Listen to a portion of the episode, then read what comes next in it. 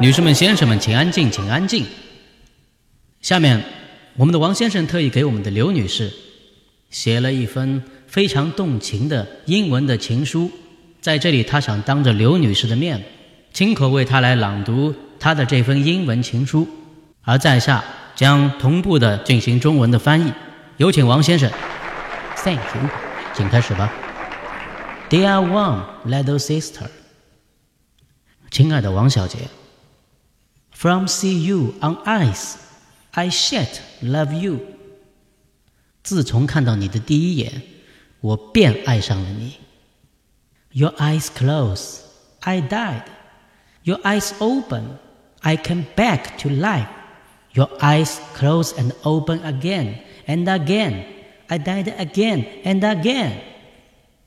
你的眼睛闭上，我就死了；你的眼睛打开，我又活过来； 你的眼睛眨呀眨，我就死去活来。Maybe you do not remember me. No matter when you careful look at me, you will once see clock 也许你不记得我，但没有关系。当你仔细看着我，你就会一见钟情。I think I should introduce myself to you. 我想应该介绍一下自己。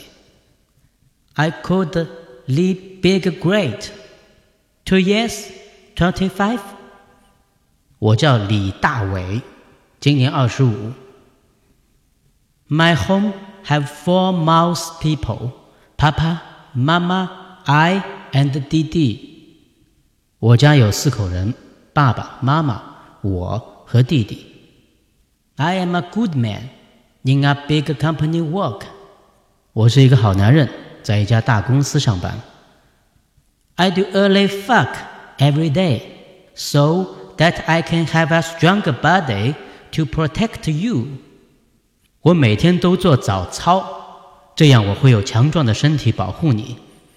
Please come to eat and sleep with me, or I will cut my hair to be monk and find a place when many monks live into over my life.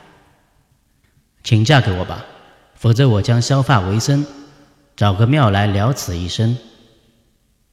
Like your people，喜欢你的人。